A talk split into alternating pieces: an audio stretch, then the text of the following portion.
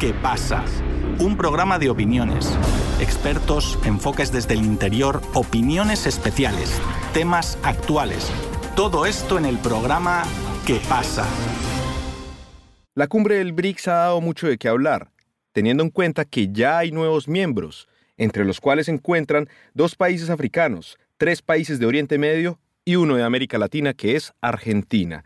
Pero para entender un poco de lo que es la cumbre del BRICS que está sucediendo en estos momentos en Sudáfrica, tenemos en estos momentos al profesor político e intelectual, el profesor Kawami Ado, quien nos va a introducir un poco más de lo que está pasando en estos momentos en el BRICS y de las decisiones tan importantes que se van a asumir ahora en este nuevo mundo, un mundo más multipolar.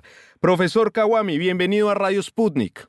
Buenos días y el bienvenido y el honor es mío. Profesor Kawami, muchísimas gracias por estar en nuestro espacio y coméntenos un poco sobre la importancia de los nuevos miembros que van a integrar al BRICS Plus y sobre todo viendo estos países cómo pueden llegar a crecer en cuestiones de tecnología, en cuestiones de política y también en cuestiones de desarrollo. Es cierto, y primero hay que tener en cuenta de que es un momento muy importante para el mundo entero y África haciendo la clave de cómo será los próximos décadas en este planeta, muy apropiado para decir que es oportuno que ya el mundo está tratando de llegarse y sentar y abrir unos nuevos caminos. Hay que entender también de que África es la cosa más importante y más pertinente de toda esta ecuación de cómo es basado en los recursos, donde se residen la mayoría de los recursos mundiales sobre el continente. Entonces, la forma o la forma en que África se hacen sus negociaciones o se, se trabajan con los más del mundo es la clave de todos. Y aquí hay todos los que es las cosas de oro, los de petróleo y lógicamente también de uranio. Esos son tres recursos muy importantes que serán claves. Entonces, eso está muy bienvenido que están haciendo eso. Mi punto claro es que en esta ecuación África a pesar de todo lo que están diciendo, también tiene la oportunidad para organizar sus propios países como unidos, para que también tendrá su plan propio. En el pasado han sido como divididos, entonces ahora que hablamos, esos están bastante bien adelantados para llegar a hacer la negociación apropiado para tener un mundo más en paz. Sabemos muy bien de tiempos pasados, específicamente en mi país, Ghana, hemos estado trabajando con prácticamente todo el mundo y son que trabajan entre lo que se dirigen a las Naciones Unidas, generalmente. Pero al mismo tiempo, sabemos que hay poderes que a veces se ponen para que se pueden también hacer sus, servir sus intereses. La clave del cumbre, yo creo que a pesar de todo, será que África también va a estar presentando su propio camino para que ya las personas puedan también tener una participación más beneficiaria. Profesor, volviendo acá al tema de África, África se está volviendo precisamente un centro de atención pero no solamente por lo que está pasando en la cumbre, ya sabemos precisamente lo que pasó recientemente en Níger, donde ahorita hay una tensión internacional. Hay una tensión internacional teniendo en cuenta que hay un posible conflicto, pero que la misma gente de este lugar ha manifestado estar en contra de las políticas occidentales, lo cual han llamado una especie de neocolonialismo. Entonces, entendiendo el BRICS, entrando en África y dando este tipo de posibilidades, podemos ver que África ya se va a manifestar ante el mundo como un bloque unido, el cual está buscando esa justicia, esa justicia social sobre todo que no se ha tenido anteriormente con el mundo occidental, o cómo lo podríamos ver? Es muy cierto y lo que está pasando es una manifestación de la realidad. Eh, las personas también después de un tiempo se comienzan a, a descansarse porque las cosas se llevan por mucho tiempo. Y esa es la expresión de y, o la temperatura de la realidad de la gente, de un disgusto.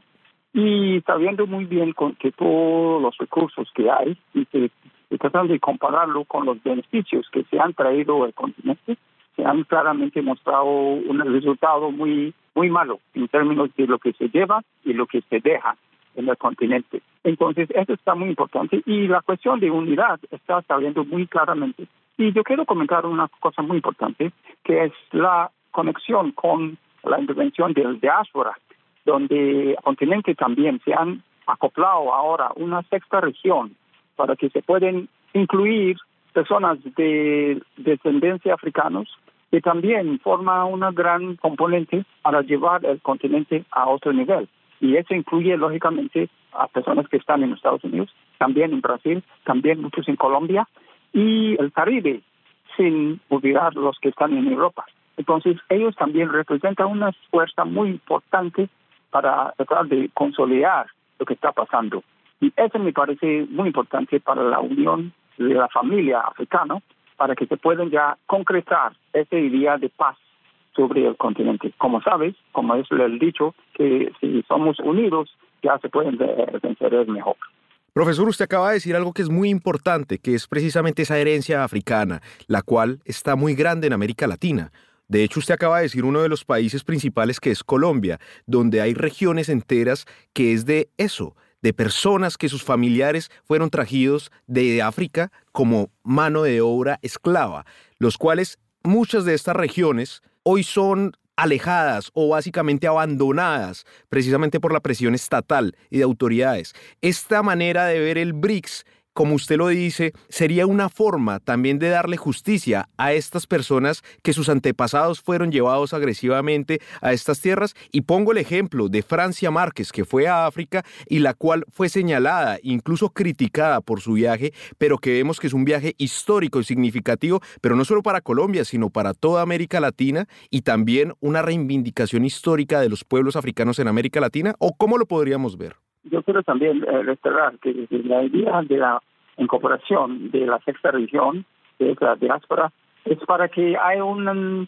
participación y encuentro, eso es lo que se necesita.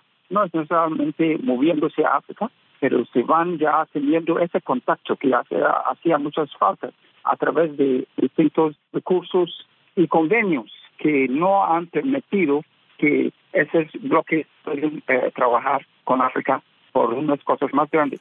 Pero la intervención ahora de los BRICS que, y con su expansión, y estoy seguro que se van ya creciendo en cantidad y va a estar eh, poniendo un punto muy cómo será la nueva forma y cómo se mueva este planeta. Entonces, sí, este se va a dar un poco más de confianza y eso es lo que se necesita en el mundo ahora. Cuando el continente africano, que ahora está presentando la clave cómo será nuestro futuro en muchos términos, es importante que todos trabajamos en conjunto para que se puedan salirse bien. Pero recordar de que Europa siempre han sacado mucho de los, para apoyar a su continente. En el Sahara hay parques que tienen que ver con mucho de la sola, energía solar. Entonces, desde allí ellos han estado tratando de coordinarlo en una forma donde se ponen y se pueden controlar eso, porque desde allí están sacando mucho del sol y la energía de allá hacia Europa, pero no necesariamente para apoyar y cuadrar cómo será África. Lo mismo que se han actualmente también llevado a cabo este mismo problema han sido el oleoducto o el gasoducto que estaban haciendo, realmente es la cuestión, que sale a través de um, África Occidental a la costa, desde Benín hasta Nigeria, y sale a través de Nigeria y también a Algeria. Y es por eso que Algeria también ya ahora metido en ahora el apoyo para que se pueden apoyar todo eso. Entonces, está basado, como decía desde el principio, este cuento está basado en los recursos y quién lo maneja. Y en África, para que esté bien, esta cuestión de los BRICS que están ya uniendo más consensos general del mundo, estoy muy seguro que se pueden ver un poco más armonía en cómo África puede estar conectado al resto del planeta. Y por último, profesor, teniendo en cuenta que solo dos países africanos entraron al BRICS, que es Egipto y Etiopía, pues claramente quien dirige en esto es Sudáfrica, ¿Qué faltaría a estos otros países africanos que habían mandado la solicitud y no pudieron pasar, pero que de todas maneras la solicitud sigue presente? ¿Qué les falta para que puedan ingresar al BRICS? Pero también teniendo en cuenta que muchos de estos países están en el ojo de atención de Occidente, en lo cual pueden haber golpes de Estado. ¿Qué habría que hacer acá para que ingresen al BRICS a futuro y cómo las naciones que entraron pueden ayudarles. Hay que entender ahora que los BRICS actualmente y técnicamente han aceptado la Unión Africana totalmente dentro del BRICS. Esa es una cosa que ya está establecido. Y los, todos los 55 países ya tienen ahora esta fórmula para estar adentro, pero como total, la Unión Africana. Ese está un punto muy importante para ir uh, gradualmente incorporando cada país. Y como sabemos, son 50, 55 países y cada uno tiene sus propias situaciones. Pero lo bueno es, como todos están suscritos a la Unión Africana, se van a estar trabajando unas cosas específicas para que se puedan también acoplarse a esa unión. Hay que entender que los cinco regiones, que son el norte, el occidente, el oeste y el sur y el central, todos ellos tienen unos países que son formidables. Egipto es formidable por el lado de África del Norte. Nigeria también es muy importante por la fuerza en África Occidental, etcétera, etcétera.